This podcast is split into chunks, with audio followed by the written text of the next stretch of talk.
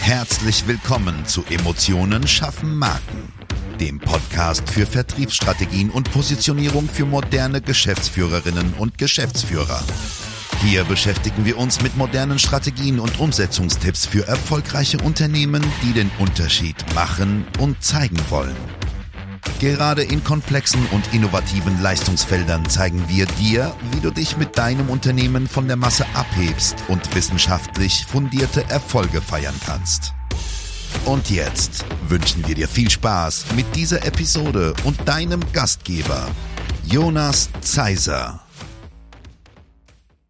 Und auch von mir ein herzliches Hallo, hier ist wieder dein Jonas Zeiser. Heute haben wir das Thema, welche Bedeutung hat Social Media wirklich? Die harten Wahrheiten für alle, die in den 90ern geblieben sind. Ich habe heute einen kleinen Überblick über die ganzen Möglichkeiten für dich vorbereitet, ähm, die die ganzen Social Media Kanäle bieten und natürlich auch welche eher nicht. Ja. Wir hören immer wieder Sätze wie Social Media haben wir schon versucht, wir haben das viel Geld verbrannt, das ist unsere Zielgruppe gar nicht und so weiter und so fort.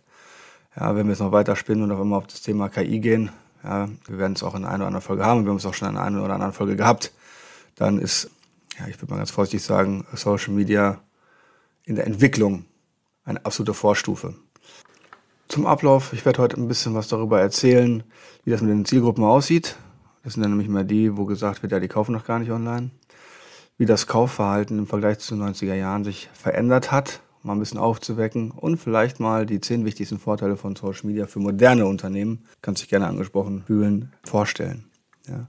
Also, beginnen wir mal mit dem Thema, wer kauft denn eigentlich online? Eigentlich gibt es so gesehen nicht die eine Zielgruppe, die ausschließlich online kauft. Es ist eigentlich mehr ein Sammelsurium aus verschiedenen zu bestimmten Parametern. Ja. Also zum Beispiel das Thema wer sich mal mit Facebook Ads zum Beispiel beschäftigt hat, kennt das. Ne? Alter, Bildungsniveau, Einkommensniveau, Wohnort, auch so Themen wie frei verfügbares Einkommen, was haben die Kinder, äh, leben die alleine, leben die im Mehrgenerationenhaushalt, solche Themen, wenn du gerade im B2C-Markt unterwegs bist. Ne? Gleiches gilt aber natürlich auch trotzdem, wenn das Unternehmen, was potenziell ein Kunde ist in der ländlichen Region, ja, arbeitet, sein Business hat, seine eigenen Kundenkreise hat, dann hat es natürlich auch einen ganz entscheidenden Einfluss darauf, wie gekauft wird, ja, welche Bande bestehen, welche, ich sag mal, Kaufverpflichtungen stehen bei regionalen Partnern. Auch sowas ist sehr, sehr oft natürlich gegeben. Ja, also ich sag mal, das, das Stichwort ist hier Netzwerk. Ne?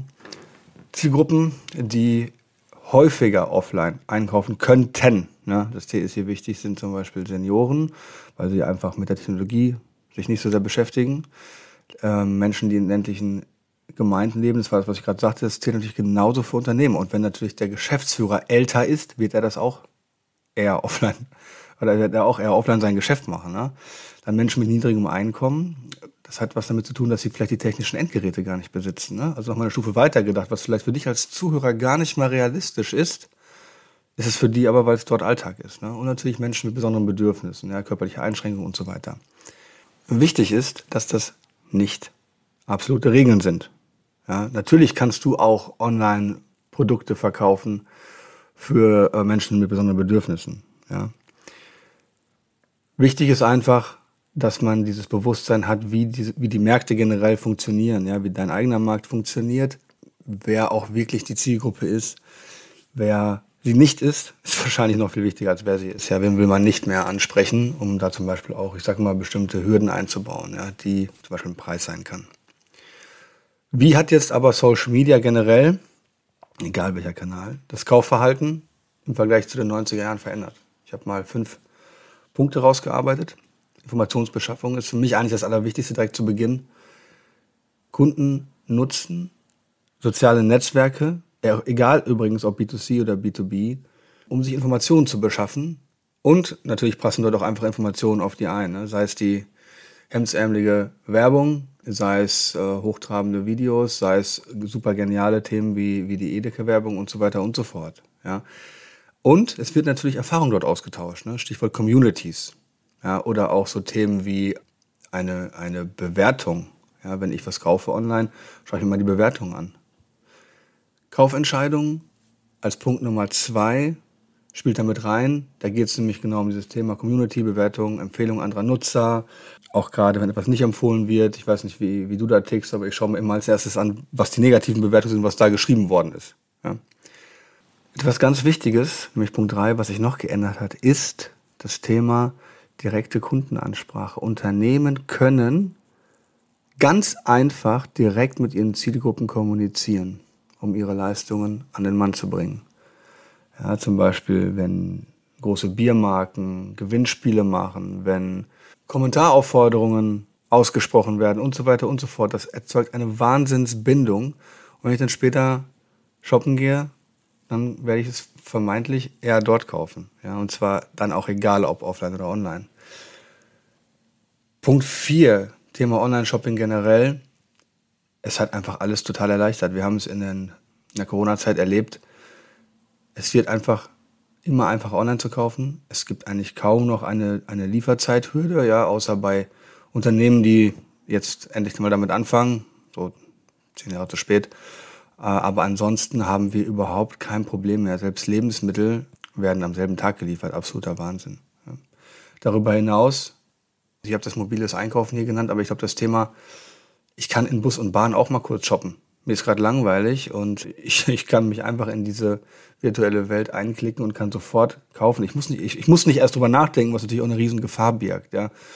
Also du als Unternehmer hast die Möglichkeit, nicht Leute über den Tisch zu ziehen, das ist mir ganz wichtig, dann musst du anderen Leuten zuhören, nicht uns. Du als Unternehmer hast die Möglichkeit, deine Informationen dort an den Mann zu bringen, wo sich der Kunde gerade, Achtung, virtuell befindet. Und das ist doch mal etwas, wenn man das verstanden hat, wenn man das zu greifen weiß, was dich wahnsinnig nach vorne bringen kann. Das ist absoluter Wahnsinn. Ja. Das heißt, wenn du weißt, dass die Leute im Raum Frankfurt gewisse Produkte eher kaufen, dann kannst du da targetieren.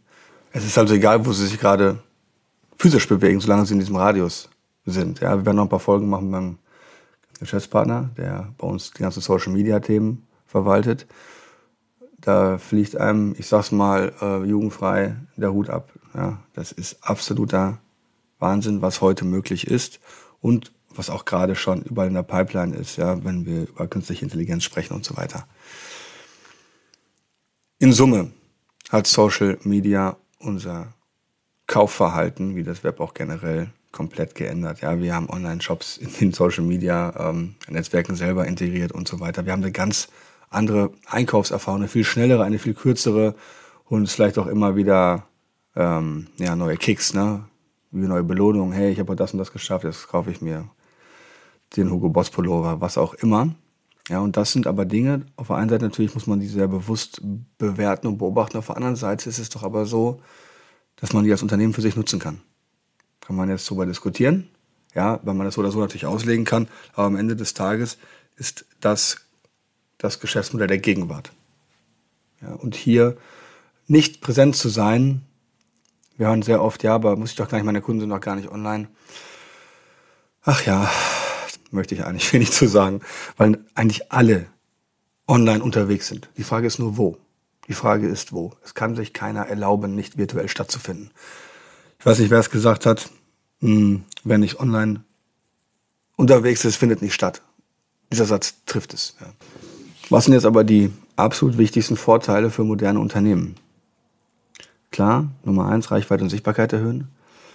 Bla bla, ja, sind wir uns einig. Was das heißt, kommt in der Folge. Ja. Zweitens, Markenbekanntheit und Image verbessern. Wenn ich mit meinen Kunden in eine direkte Interaktion, in eine direkte Kommunikation gehe, dann ist es doch klar, dass wenn jemand das teilt und was auch immer, dass sich mein, meine Bekanntheit ja, erhöht, das Image sich verbessert, ja, dass man einfach eine größere, einen größeren Impact hat. Ja. Punkt drei, Kundenbindung und Kundenbetreuung stärken, weil man viel, viel schneller agieren kann. Ja? Wenn jetzt jemand auch zum Beispiel was Negatives unter einen, einen Unternehmenspost schreibt, man kann sofort etwas tun. Du kannst als Unternehmer Neukunden gewinnen, du kannst auch Leads generieren, je nachdem, was dein Modell ist. Ja? Du kannst Kundenmeinungen sammeln. Das würde ich dir aber nur raten, wenn der Wind gut steht. Ja, also da muss man auch sehr vorsichtig sein, weil ich sage immer, wenn man jemanden fragt, kriegt man immer eine Meinung und die Frage ist, wo man fragt. Deswegen äh, ist der weitere Punkt zum Beispiel das Thema Krisenmanagement und Online-Reputation. Ja, also je nachdem, wie groß das Unternehmen ist, was passiert ist, was passieren könnte, kann man dann natürlich sehr gut entgegensteuern und die Wahrnehmung der Kunden auch sehr schnell verändern. Ja klar, das Internet vergisst nicht, aber trotzdem ist es eine sehr gute Möglichkeit, wenn vielleicht große Zeitungen etwas in die Welt setzen, was man einfach widerlegen muss, um am Markt bestehen zu können. Ne? Ganz wichtiger Punkt, der oft vergessen wird, ist das Thema, was machen denn die anderen? Was macht mein Wettbewerb? Was kann ich tun? Was ähm, machen die besser vielleicht? Thema Best Practice. Was kann ich besser machen? Was mache ich auch vielleicht ganz besonders gut? Ja, überhaupt mal den Ist-Stand und ein, und ein Sollzustand ist mal ganz toll, aber man muss mal gucken, von welchem Referenzpunkt man ausgeht. Ja. Dann das Thema Mitarbeitergewinnung und natürlich Employer Branding generell. Ja, wie sieht meine Arbeitgebermarke aus? Was machen meine Leute? Was, was sagt mein, mein Mitarbeiter über mich? Oder auch mal Kunden zu zeigen, wie ein Arbeitstag aussieht. Auch das bindet wieder. Ne? Dann natürlich generell das Thema Verkaufen, direkte Verkaufsförderung, ja, Shopsysteme einbinden und so weiter. Und abschließend Punkt Nummer 10, Kosteneffizienz und Return on Invest Steigerung durch geringere Marketingkosten. Wir können natürlich weiter 10.000 Flyer verteilen, drucken, jemand dahinstellen und so weiter.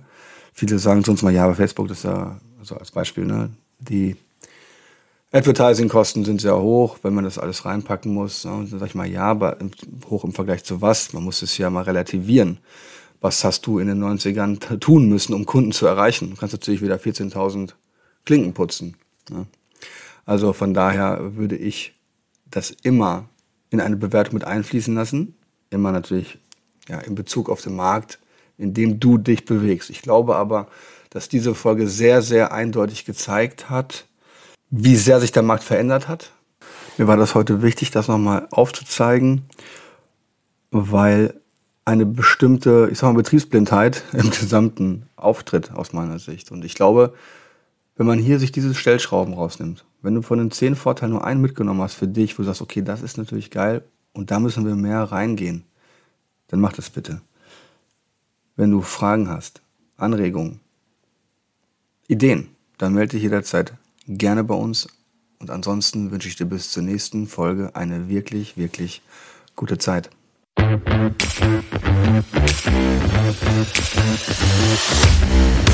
Schön, dass du diese Folge gehört hast und wir wünschen uns natürlich, dass du einige wichtige Impulse mitgenommen hast. Weitere Informationen zu uns und zum Podcast findest du auf unserer Webseite unter www.jjzeiser.de. Wenn wir dir helfen können, sprich uns gerne an. Wir freuen uns. Den Link zum Kontaktformular findest du auf unserer Website und in den Show Notes. Bis zum nächsten Mal bei Emotionen schaffen Marken. Vertriebsstrategien und Positionierung für moderne Geschäftsführerinnen und Geschäftsführer.